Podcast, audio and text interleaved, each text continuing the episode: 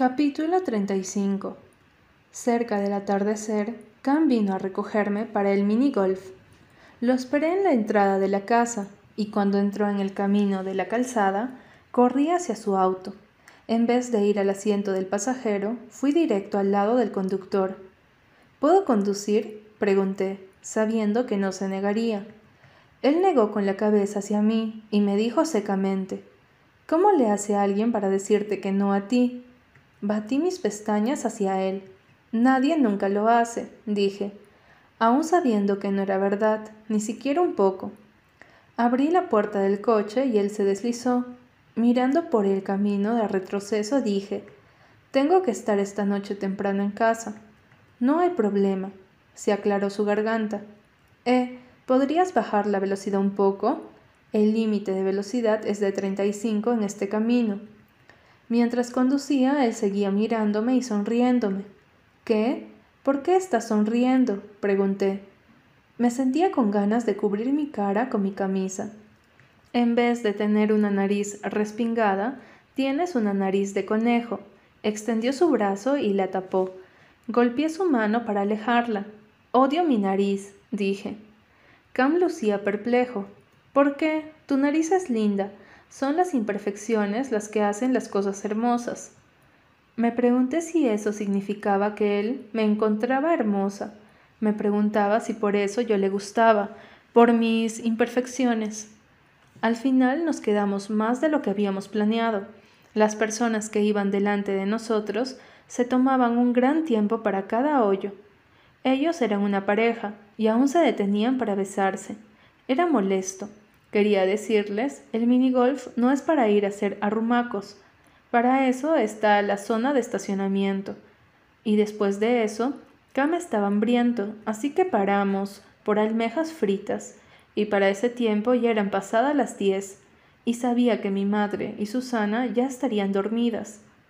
Él me dejó manejar a casa. Ni siquiera tuve que preguntar, solo me entregó las llaves. En la entrada de la casa apagué el motor Todas las luces de la casa estaban apagadas, excepto la de Conrad. No quiero entrarme aún, le dije a Cam. Pensé que tenías que estar temprano en casa. Tenía, tengo. Es solo que no estoy lista para entrar. Prendí la radio y nos quedamos ahí escuchando como por cinco minutos. Luego Cam se aclaró su garganta y dijo ¿Puedo besarte? Deseaba que no hubiera preguntado Deseaba que solo lo hubiera hecho. El preguntar hacía que todo se sintiera raro. Me ponía en una situación en la cual tenía que decir que sí. Quería rodar mis ojos, pero en vez de eso le dije, mmm, vale, pero la próxima vez no preguntes. Preguntarle a alguien si te quiere besar es raro. Se supone que solo lo haces. Me arrepentí enseguida al ver la cara de Cam. Olvídalo, dijo con su rostro rojo. Olvida que te pregunté. Cam, lo siento. Antes que pudiera terminar, él se acercó y me besó. Sus mejillas estaban sin afeitar y se sentía un poco áspero pero agradable. Cuando terminó dijo, ¿de acuerdo? Sonreí y le dije, de acuerdo. Desabroché el cinturón de seguridad.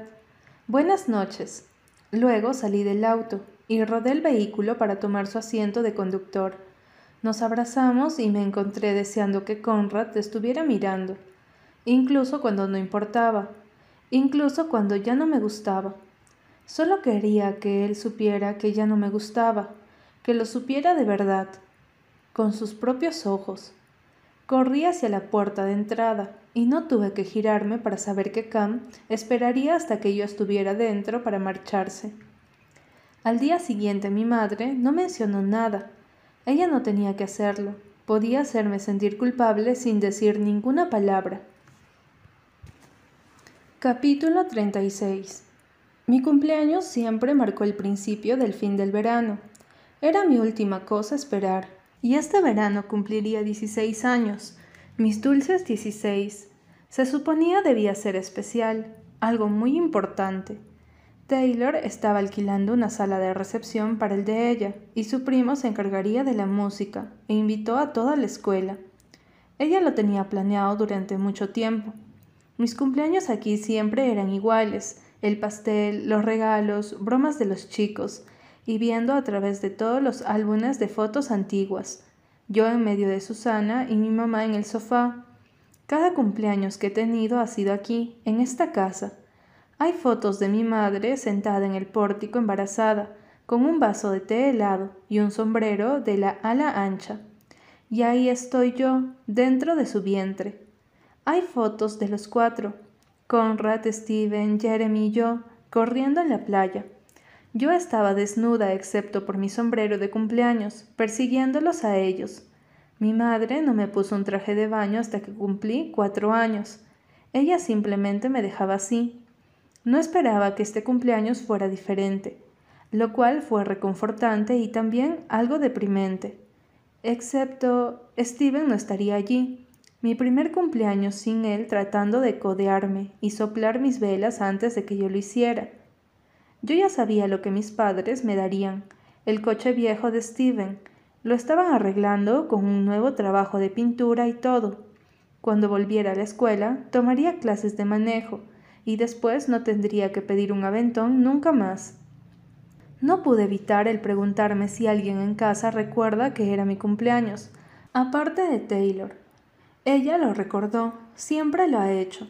Ella me llamó exactamente a las nueve y dos de la mañana y me cantó feliz cumpleaños, todos los años. Eso estuvo bien, pero el problema con tener un cumpleaños en verano y estar lejos es no poder tener una fiesta con todos tus amigos de la escuela. No recibías los globos pegados en tu casillero y nada de eso.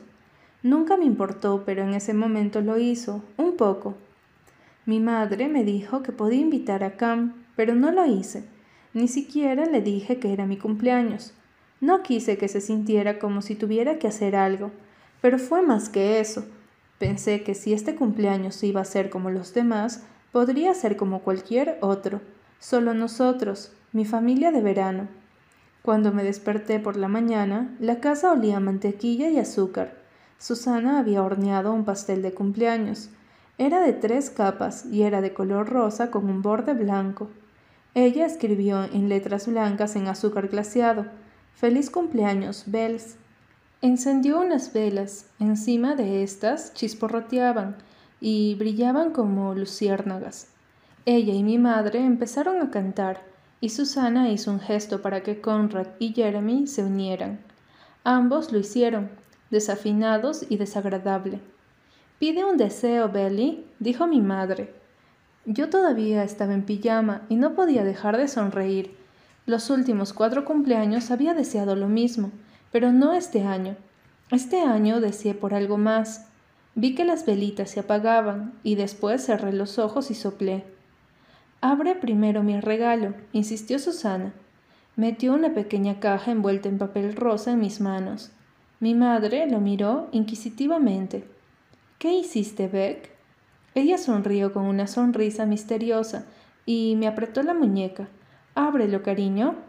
Arranqué el papel y abrí la caja.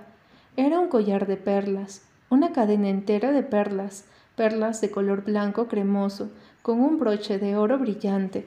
Parecía viejo, no como algo que se pudiera comprar hoy.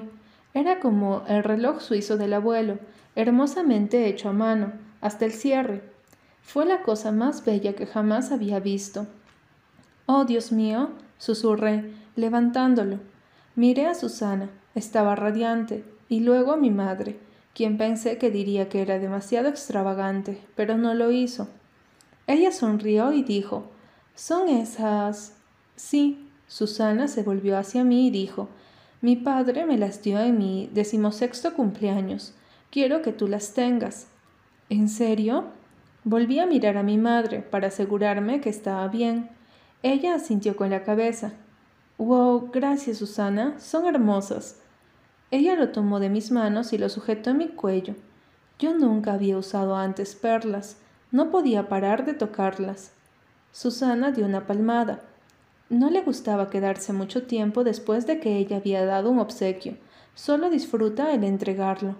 Bien, ¿quién sigue? ¿Jeremy? ¿Con?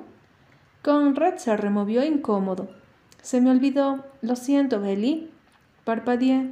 Nunca antes se había olvidado de mi cumpleaños. Está bien, dije. No podía ni siquiera mirarlo.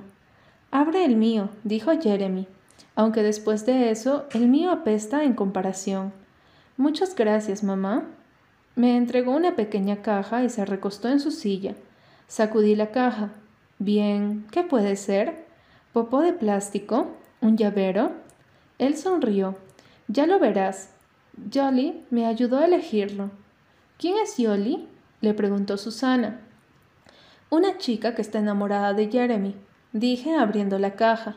En el interior, sobre una cama de algodón, estaba un pequeño pendiente, una pequeña llave de plata,